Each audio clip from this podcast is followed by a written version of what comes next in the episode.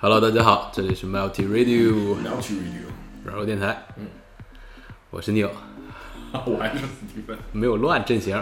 对，保持。好，我们这次给大家找了一个比较有趣的话题，也是伊兰马斯克在几天之前发的一个非常热门的一个 Twitter 啊，那就是关于认知偏差。哇，这话题好深呐、画了五十个图，虽然它背后的理论还是比较复杂，但是我们希望用一个非常平常人的一个语境给大家来解释一下。啊。那我们就先进入第一个吧，它总共有五十个图啊，啊，信息量很大。是的，啊。第一个图就叫做基本归因错误，我们经常根据个性或者是性格来定义别人，但会用情境因素来帮自己开脱，哎 这个感觉啊，有点抽象难懂啊，对吧？简简单来说，那小熊，我的理解就是啊，给自己设定一套规矩，我的价值观是对的，我认为你是啥你就是啥啊，然后自己啥啥都行，别人啥啥都不行。啊，对，但是其实话说回来，我们定义别人本身这件事情就不太正确，是吧？我们其实很很讨厌被贴上一些标签，也我相信别人也很很讨厌被贴上一些标签。对，当然，我们贴上标签的前提都是要通过自己的一些生活环境或者是个性来影响我们怎么贴别人啊，所以说这个往往会有一些偏差。当然，后半句就是这个情景因素来为自己开脱，这个感觉就挺逗啊。就是说，我们出了错的时候，我们找一些客观理由呃，啊，客户没有 budget，然后行业下行 对，啊，公司不给力，啊 内部同事都是锅啊对，啊，基本归因错误啊。对，实际上这个的话，就是也局限于自己的家庭环境嘛，和个人的这个早年所接受的一些教育，才会造成这样的一个因素和影响，也是我觉得是蛮普遍的一个情况。对对，所以说我们这边建议就是少给别人贴标签，所以说也会尽量的让你避免这个基本归因错误啊。对，然后这样的话，我这边也来一个吧，这个就是叫做组内偏爱。呃，总而言之是什么呢？就是我们会更喜欢我们整个离我们近的这个圈子内的人，而不是我们圈子外的人，画大圈儿的小圈儿啊，是不是？还求个和，求个吉啊，对，大家喜欢在圈内讨论这个业内想，对喜欢那些 in joke joke 是吧？比较比比较 safe 嘛，都有画圈儿啊。嗯比如说聂小兄是我的呃圈层一圈层内人啊，爸妈都在这圈儿里边儿，外圈儿可能是一些好朋友啊，再往圈儿同事啊，再往圈儿是 irrelevant 这些人。但是事实上，我们这个工作经常会碰到一些圈外人士啊，对这是不无法避免的，跟我们价值观啊，或者是生活情境，或者是工作的一个 sector 都不一样对。呃，尤其像那种投呃像投行啊、咨询业啊，还有这种投资的风投业啊，其实经常都要见各各行各业的一些客户啊。啊。啊，我们见了一些这个理工科理工科的一些一些行业啊，engineering 的一些客户啊，尤其的这个晦涩难懂，有的时候，嗯，有的时候又非常守旧，对然后有的时候那种大的国企又给人一种从上大下一个大 leader 是吧？特别大的一个领导权笼罩着这公司，还有那种自下而上那种民企，底下都是疯狂的一般的小小领导疯狂输出那种的 啊，所以说风格迥异啊。当然这个就是多少会挑战一下我们工作能力了，所以说我们每个人都向往着圈内的生活，对而并不是很舒服在圈外的时候。嗯对，我们要增加我们的 adaptation。嗯，行，下一个我来一个从众效应啊，就是随着越来越多的人接受某种信仰啊、时尚啊或者理念啊，这种理念会影响到，会随之影响而影响力而壮大，对，好这拗口啊。这就是说白了，在咱们国家可能还是情况还是比较多的吧。是简单一句话，人云亦云。嗯，乌合之众，对，这这又是一本很深的书。非常非常 neg negative 是吧？啊 当然，乌合之众也是非常非常有指导意义一本名著吧。也建议大家可如果喜欢哲学啊，或者是喜欢社会学啊，可以去看一下《乌合之众》，里面确实有一些非常朴素，但是我们没有发掘的一些社会道理，包括这些从众效应会带来一些社会的影响，是的啊，往往是比较负面的。一个时代的错误会带来个体的一些失败，或者是个体的失败。的扩大会影响到一个社会的失败啊。是的，是的，是的，这个也是一个非常普遍的东西。呃，那我下一个给大家介绍的就叫做，哎，这个好接地气啊。呃，这个效应叫道德运气。呃，什么意思呢？就是一个我们做出了一个更好的一个行为的结果，往往会提高所有周围的人对我们道德的这个评价。反过来呢，也适用。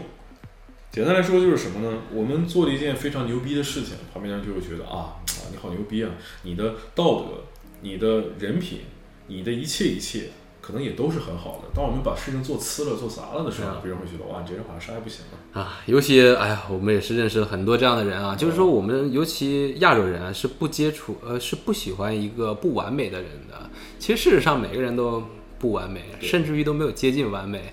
包括有一个人就做成了一个非常大的事儿，IPO 是吧？或者是当了一个首富，然后我们觉得这个人生活呀，然后包括宗教信仰啊、政治观念啊，都必须要是非常非常正能量那种的。对，其实事实上不是，是吧？每一个人都是有自己的一个 freedom 的，是吧？是的，是的，Aurora，嗯，光环效应。对，其实尤其在中国这种比较正向单一的一种社会风气下，这种这种。这种叫什么光环效应吗？叫道德？其实光环是道德运气啊，道德运气，道德运气显得尤为的突出，是吧？啊，当然，在国外的话，包括这个自由主义啊，不是呃保保守党啊，还有什么民主党啊，是吧？这个东西就很多的讨论，大家会保持一个相对来说比较开放的一个心态。对的，是。行，那我这边也来一个吧，叫这个错误共识，听起来就挺有喜感的啊。是的，啊，现实中支持我们观点的人。要比我们想象中的少，呃，在工作中啊，我们提出一个 initiative 或者一个比较大的一个启动项目的时候，大家都比较看衰啊，哈，普遍是比较看衰的，因为你每一个次改动都会带来大家一个比较大的一个工作方式的一个挑战，所以说阻力会比较多啊。我们 也证实了我们这个错误共识吧，哈。对我们啊，振臂一呼，下面的小领导啊，小员工必须得支持我呀。那实际上真正支持的多少呢？就因人而异了。嗯，大家散了会都说啊，这老板疯了吧，整这事儿，我这不砸自己的脸吗？好，那我们再来一个更有意思的，叫做知识的诅咒这个效应。呃，说的是什么呢？当我们深度的了解了和呃深度的认识了某件事物和原因之后呢，就很容易假设我们身边的其他人也 suppose 你也知道这件事情，我知道，你也必须得知道。但实际上这件事情是不太容易发生的。嗯嗯，哎呀，这个就是我我们我们 Swim 们的好朋友啊，包括一些人生伴侣啊，其实都是要拥有跟我相似的一个三观。其实这个也是不太现实的，也是我们的一个误区啊。事实上，每个人喜欢接触东西、其方法是不一样的 啊。而且有很多的像我们在两性之间关系之中啊，可能会这个抬高自己喜欢的东西，会这个。踩别人对啊，踩下别人喜欢的东西，觉得选这么低档是吧？没意义是吧？我喜欢这高大上啊，高级感。对啊，知识的诅咒。所以说，我们希望大家能更加包容吧，对于别人的一些爱好，或者是对于别人的一个知识水平。哎，又正向了！我们 L T R 就一直都是很正向。毕竟每个人知识储备是不一样，兴趣点也不一样，是吧？对。我们花时间玩游戏了，可能女孩子们可能花时间化妆了，是吧？啊，每个人不一样。对。行，我这边来一个聚光灯效应啊，我们会高估人们对我们的行为和外表外表的一个关注程度啊啊！穿了一漂亮的衣服出去啊，必须得别人不看两眼就心里就不高兴，脾气变得很坏啊，这个就。非常有代入感了啊，尤其在工作之中也有这样的聚光灯效应啊，就是我们对一个会议里面我发挥多好，我们出来就春风得意的啊，发挥不好感觉就是特别特别委屈啊。今天 not feeling myself，还解释今天开拓，今天嗓子不好，感冒了，可能说话结巴什么的，笑的都不自然。其实大家都没人关注这事儿是吧？散了会，大家谁也不认识谁了，自己觉得自己自己很很难过，下次拼命回家偷悬梁锥刺股，要拼命的下次好好表现。但是说到结巴，这个伊兰马斯克也是一个出奇能结巴的一个人啊，一点也不像那种像马克扎克伯格或者是像马云啊，像马云那种口才特别特别好、特别有煽动性啊。伊兰马斯给我感觉就是非常非常理工科的一个嗯。创业者是吧？对，啊，说话有很多的时候需要想很长的时间。是的，是的。但是实际上，我有的时候也在想他深层次的一个逻辑啊，他可能在思考怎么样用一个啊老百姓的一个语言，能把他这个尖酸刻薄的一些事儿能翻译出来。其实我确实在想，他可能会有这样的一个原因。对，其实说到这儿的话，我就其实个人体会也蛮深刻的。我们看到一些呃大的政治家呀，包括我们的呃。我们的领导人呢，其他国家的一些政客呀、商业领袖啊，他们说话其实都是语速都很中速偏缓的，而且在我们感觉，他们输出的信息量其实是在单位时间之内是蛮有限的。嗯，这个其实个人感觉还是蛮好理解的嘛。说出来的话都是真话啊，选择有保留的那就不说了。啊，是也是在这个做一个漏斗儿是吧？对对对对对，不屑于跟你去撒谎。对，还有一种说法就是说，那个我说话越越复杂的，我说的内容越复杂呢，我会相对来说用一个非常简单的说法，听起来非常的 familiar surrounding 吧，听起来非常的生活化的一种语言，对因为怕你听不懂。对如果反正你讲的内容非常非常简单，你会想方设法把这个话变得复杂啊，显得我自己好像在研究点非常高深的东西啊，其实也没啥啊啊，所以说聚光灯效应，大家也可以尽尽量的去避免啊。好，那我也这边也来一个，我们叫做呃防御性归因。这个指的是什么呢？就是比如说呃，在发生了一件事情，发生了一个小事故，那么、我们的 witness 啊目击者会非常隐秘的担心自己也受到同样的 blame 指责。如果目击者与受害者的经历如果相似一些呢，他们就会更少的责怪受害者，转而去攻击加害者，反之亦然。这个其实说起来比较隐晦，实际上嗯我给大家一个 scenario 吧，就比如说我今天跟聂小兄出去，咵我把那人打了，聂小兄跟我一样都是北美留学背景的，他会觉得，哎，史蒂夫打的对啊，那人肯定是犯了什么贱了，惹到你了。实际上那人什么都没错，就是我进行了一个暴行，啊，你瞅我干啥是吧？瞅我别瞅。啊，是是，这个其实防御性归因是吧？这个听起来非常深刻呀啊，对看来也是有一个非常深层次的一个心理映射的。对，我们只认可同类。嗯，这个其实跟我下一点要说的比较像啊，叫世界公正假设。人们倾向于相信世界是公正的，大家不要蠢啊 倾听大佬的观念啊！因此我们会认为出现不正当的事的时候是有原因的对啊。其实世界是个混沌体啊，是吧？里面有公正，有不正，呃，有不公正，是吧？而且公不公正是你自己的内心的一个假设，它从来都没有虚化出来的，从来没有存在过。对，而且法律这种东西，实际上来讲也是一个非常外部的东西嘛。我们有法律能惩戒的东西，倒好既有其所能，就有其所不能嘛，对吧？对所以这个东西就是青天大老爷观念，也就是说，民众我上报了之后，你就必须要为我做主，哎，我的 justice 就是你的 justice，有罪恶必须被惩罚，有功劳就要被奖赏，这是深植我们中国人心中的一种呃传统的一种观念，但实际上 real case 并不 apply。啊，对，呃，包括玩一些游戏啊，有很多那个，我记得上一次 team building 的时候，我们还玩了个游戏啊，就说大家抽签儿，然后说先抽后抽，有没有什么公不公平之说？啊、我当时我就说啊，这世界从来没有公平过呀，没有任何一个规则是对你来讲是公平的，是的啊所以说大家也可以放弃这个世界公平假设啊。好，那我们这边再找一个叫朴素现实主义吧啊，我们相信自己观察到的是客观客观事实，而对，而其他人是不理性的、不知情的，或者是有偏见的。这个听起来比较自我吧，对对是吧？对就不太听别人的意见啊，这也是我们现实生活中比较大的一个生活误区吧。对对对，其实确实是这样的，很多东西吧，就是都是我们因人而异的，不能一概而论的。嗯，行，这边还有个叫福勒效应啊，我们很容易接受一些含糊不清，但是用途很广泛的词来形容自己的性格。哎呀，对，比如说十二星座呀，啊，怎么套都能套进去。对，让你啊比较符合 common sense，说啥都是，啥啥也不是。看来这个史蒂夫在这个福勒效应里面待了很久啊。啊对啊，这实在是太琐碎了，一词就略以概你的所有的性格啊。比如说你是一天蝎座，就是腹黑，就是腹黑但是这个没有那种用途广泛嘛，用途不太广泛。嗯其实我们这边有什么用途非常广泛的一些词吗？就形容啥都行啊，啊六六六啊，做事颗粒度不够啥的。对，做事颗粒度不够，老天放过了谁？行，那我们进入下一个效应。好的啊，那我们再来一个吧。哎呦，这个好啊，呃，叫做谷歌效应，叫做数码健忘症。这个指的是呢，我们会经常忘记在搜索引擎当中很容易找到的信息，特别有容易的东西，我们就我们就忘记了。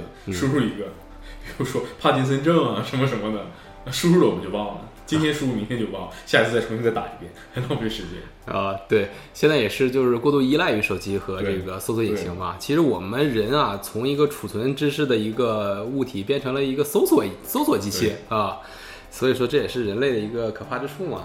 对，这就是所谓的我们之前我们说我们要啊把机器教的越来越像人，但我们现在反倒我们现在的人吸收吸收知识和学习的时候会越来越像一台机器了。嗯、所以说大家可以多多记忆，然后多多感知这个世界，而并不是去搜索你需要看到的答案，而且看到那个答案也都是谷歌的一个 best answer 是吧？我们要动脑啊！啊、好。哎，当然，这个时间长不动脑啊，是吧？就会有一些确认偏差。我们倾向于找到记住能证实我现在想法的一些信息啊。对，就比如说打个很简单的比方啊，我们看什么星座呀，看什么知识啊，啊，里面有讲到你的缺点，也有讲到你的优点。我们缺点直接就自动性大脑给它划过了，skip 掉了，只看我们的优点。我觉得啊，太棒了，全是优点。嗯，买了辆车，说有那个要召回啊，我们就拼命的找这个上面的公关帖啊，就一定要找到这个车这个召回的原因是一个非常小的一件事情的一个帖子，才停止掉自己，是吧？麻痹自己的大脑，只吸收好的对自己有用有利的信息。听起来好扎心啊哈。对啊，好扎心呐、那我再来一个吧，这个叫做衰落主义，指的是我们会更倾倾向于将过去的事情浪漫化，并消极的 看待未来，认为全世界都在走下坡路，这个好可怕呀！呃，就是悲观主义嘛，是吧？对对也是属于就是人岁数大了之后都会多少有点悲观嘛，然后觉得过去的日子是比较好的，然后之后发生的事都是一些不确定的事儿，而且事情呃世界是越来越糟的，我们下一代比上一代要糟，是吧？下一下一代比下一代要糟啊！好像每一个像我们都是八零后嘛，八零后总是觉得九零后不中，是吧？现在九零后完全把八零的八零后干倒了之后啊，觉得零零后不中啊对啊，这个也是非常非常衰落主义的一种想法啊。对，世界在走下坡路，其实世界在走上坡路，这毫无疑问啊，是吧？无论从识字率啊、人人口寿命啊，包括我们对世界的一个感知程度啊，我们生活便捷程度啊是，都是在走上坡路，而且是陡增的一个上上坡路。是 吧请大家一定要珍惜自己的生命啊！就是唯一一个一去不复返的，就是时间了，time flies。对啊，其实五六十年前，我们中国识字率可能还不到百分之二十，现在几乎是百分之百了，消灭了文盲啊。所以说，我们社会啊，包括国家啊，依旧还是为人民做了很多的贡献啊。对，大家不可否认啊。我们现在还有一个叫现状偏差，呃，更倾向于保持不变，认为即使有利的变化也是一种损失啊。这个这这可以说，这也就是固有认知嘛。嗯，我们总愿意保持我们自己的老的一套行事方式和行事准则。但我们在舒适区里面待习惯了，就不愿意去外面去看看世界，做一些 innovation 啊，一些这样的一些改善啊，in progress 啊，还有一些什么呃 improvement 呀、我们都不愿意去做，stay as we are 啊。嗯，是，啊、尤其在一些比较固化的一些企业文化里面，其实这种现状误差会更多啊。啊，大家觉得现在都是一个最优解了啊，一切都是最高效的在进行，我们一切的忙活都是瞎折腾啊对，啊，所以说我们在有一些销售啊，包括我们是做一些企业解决方案的一些销售的时候，经常会有一些没有办法，我们叫 mobilize client，就是说让他们做改变这一件事情。有的时候，尤其你碰到这个五六十岁的一个 T 呃 CIO 啊、CEO 啊、CFO 的时候，你更难去说服他们这个现状的改变的意义是什么啊？好，我们现在还有一个叫沉没成本谬误啊，还有 又名承诺升级啊。即使我们面临负面的结果，人们也不愿意放弃前期的投入，反而会投入到这个注定会失败的一些事情上啊。这个其实就各位软友应该会非常好理解啊。我们就拿爱情这件事情来说事儿吧。明明遇到过错误的人，哎，我付出这么多，花这么多钱，买这么多衣服啊，给他买这么多首饰，明明知道我们俩性格不合适，还是要继续的交往，期待会有一个很好的结果。但实际上往往是事与愿违，一刀砍断，直接啊断了就好了。嗯，对，其实正式的认认识这个沉没成本也是一个人生重大的课题啊。就有一次我看电影的时候，也是那个电影我非常不喜欢，呃，看起来非常非常难受，因为我们家之前是做那个行业的，那个是一个关于药的一个行业的一个电影，然后我就觉得特别有代入感。啊，是仿制药的，大家都可能能猜到那个电影名字啊，叫我不是什么什么王，我不是什么什么神，好像是啊。前一阵儿也是个票房奇迹吧，我就觉得特别不爱看那个电影，因为我当时好像经历过，又又重新把自己不太想经历过的一些事情又经历过了一下，所以说我就选择了这个退出这个电影，我把这个票啊就给扔了哈、不看了，反正也是沉没成本，为啥要给自己带来不舒服呢？是吧？对，嗯，嗯，那我这边再给大家来一个，这个叫做什么呢？嗯，权威偏见，说的是我们倾向于信任权威人物的意见，并经常受到权威人物的影响。也就是说，呃，我们叫做什么 KOM 啊，KO 什么的？Key Opinion Leader，这在电商时代会比较多一点啊。有名的人、有权力的人、有 power 的人，那么他说的话肯定是更有认知性、更符合现有环境的这个逻辑。其实这个并不怎么说呢，我的感觉是因人而异吧。我们大家都有自己的生存哲学，并不一定是大明星啊、大政治领袖啊、大商业领袖他说的话就很正确。我们要呃辩证性的看问题。对，而且有像我们刚才也说的，有好多从政的同事啊，也是有一些话是需要表达一个社会需要鼓励的一种风气的啊。所以说，我们听信了他们的话，也会进入到一个主流的一个风气之中。当然，也没有好，也没有坏，呃，只不过大家在这跟从这个主流风气的时候，可以大家自己思考一下，是不是符合自己的一个做人哲学和生活方式啊？对。嗯，而且我们还经常有那种误差，就是权威偏见，就是说这个有权威人说的意见往往是反的。呃，我这个见过非常多的例子啊，包括那个比如足彩，呃，足彩有那种推荐的啊，就是说大家跟着他投，大家就可以保致富。我说这下这周末那场那场比赛，这个球队一定会三比零赢啊，他往往说的不仅是不对的，而且是极其错误的。呃，好，那我们这边还有一个另外的误差，叫这个幸存者偏差，这个我们听的比较多啊。对对，我们会关注幸存下来的事物，而忽略那些失败过的啊。对，嗯，我们只是就是 怎么说呢？环境优胜劣汰，我们只看到了呃，一将功成万骨枯，只看到那将了，没看到后边狮狮马对成山了。你是一个呃 irrelevant 的一个小兵啊，你为了这个战役，哇塞，就把这些将军都打死了，最后你被一颗子弹打掉了，然后别人不记得你了。啊，坟头都长草了。想起了那个 Coat 方那曾志伟是吧？那个就《无间道》里面，你觉得这曾志伟过得非常风光是吧？然后你也想混黑道啊，结果就没等混到中层是吧，就被人砍死了啊！这就叫幸存幸存者偏差。你就看着老大风光了，其实老大也不风光是吧？一天天睡不着觉啊，所以说大家也不要陷入到幸存者偏差啊。呃，我再来一个吧。这个叫做什么呢？叫做呃乐观偏见，也就是我们有时候对好结果会过于的乐观，而不去更更多的去 assess 它的产生这个结果之后的动因和以后即将发生的这种情况。嗯嗯。这个其实来讲，就是说我们可能做很多事情的时候，只看到这个最终给我们带来的结果是好的。比如说我们吃巧克力啊，哎，就放到嘴里面了，非常甜，非常有愉悦感、满足感，而且能量也增增高了。但并没有看这一下会加多少卡，天天吃我们会变胖。嗯，好，我这边还有一个叫宜家效应啊，我觉得挺有趣的哈。人们会更看重自己参与过一部分创造的东西，对，就是我们自己修的这个家具，你会觉得这家具更更帅啊，怎么看怎么顺眼。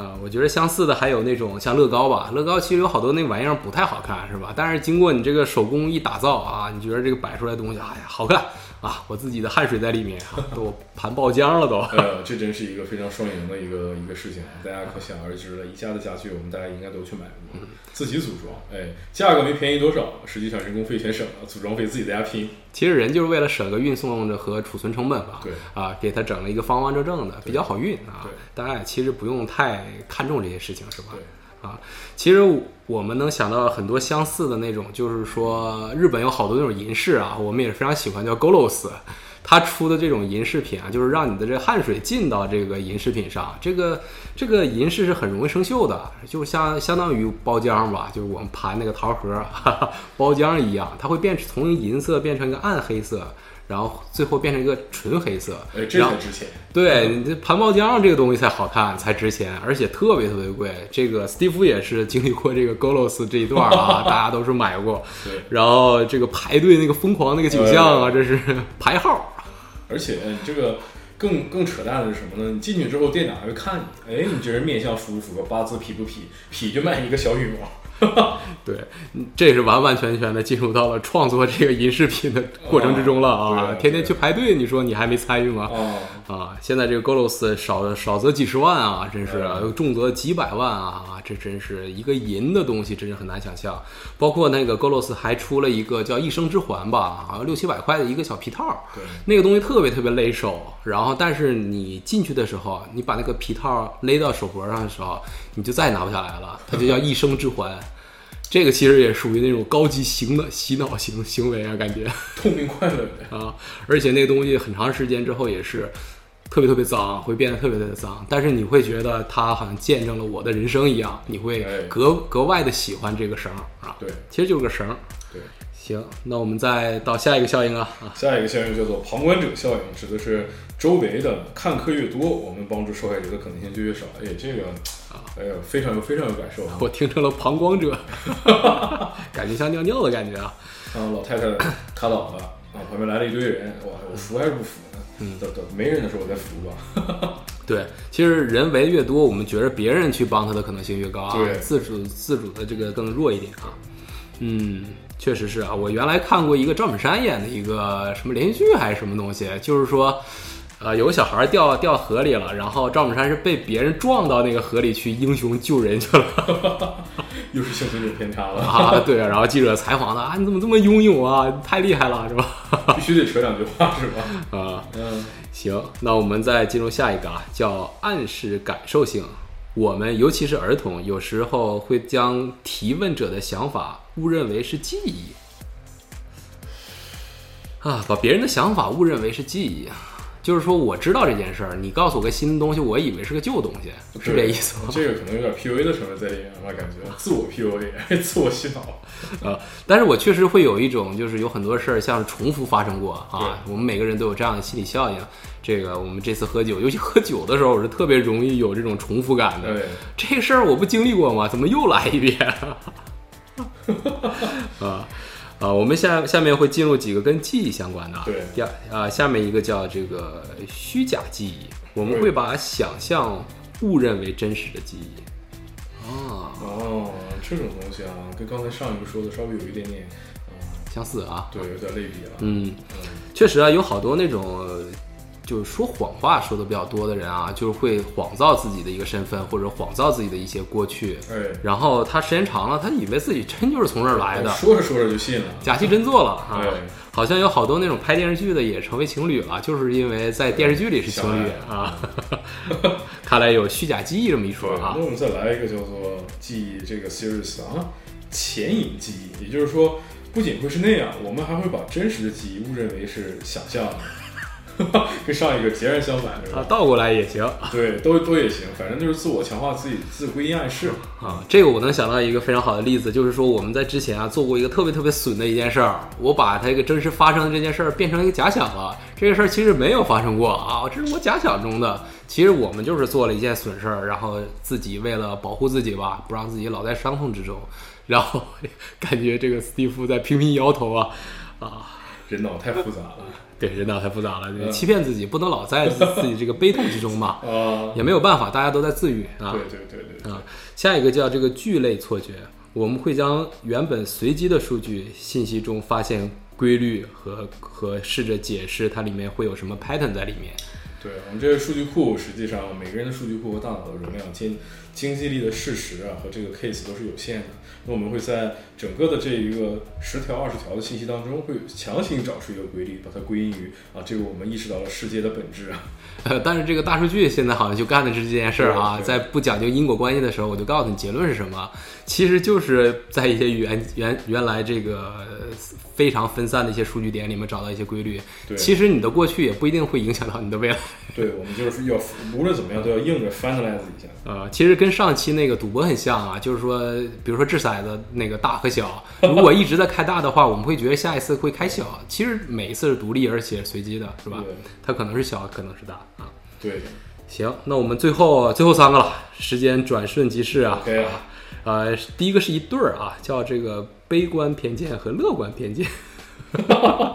第一个悲观偏见就是说，我们会有时候会高估坏结果的概率；对乐观偏见就是有的时候我们会对好结果过于乐观。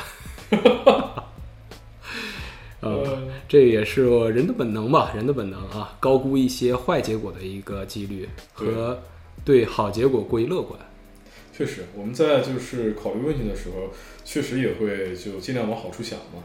那么当我们认知有限的时候呢，遇到这件事情我们没法去处理的时候，总会想，哎，这这会有会有个好的 outcomes，我们就努力就好了，努力就好了。但有些事情是呃没法去改变你现在的能力。嗯，但是其实说实在的，你你去正确的估计这个结果是很难的啊，你很难不夹着自己的情绪去估计一个好结果和坏结果。我们所以说会想好结果的时候会特别特别好，比如说我买个彩票，我们就想一等奖，我们都不想我们五等奖的时候是吧？就想一等奖，所以说会想的特别特别好。所以说买彩票很多也是抓住大家这样的一个幻想吧，对乐观的一种偏见，去告诉你一等奖特别特别贵，但是二等奖可能就几两千块钱是吧？一等奖可能两千万，二等奖就两千块钱。我们就拼命的去拼这个几率啊，结果都是四等奖、五等奖五 五块钱，什么三块钱，什么都没有换这个彩票的时间长啊啊。所以说我们要尽量的增加自己大脑和知识的这个 data set，然后更好的从当中抽取信息，然后去进行一些 predict 的工作呀。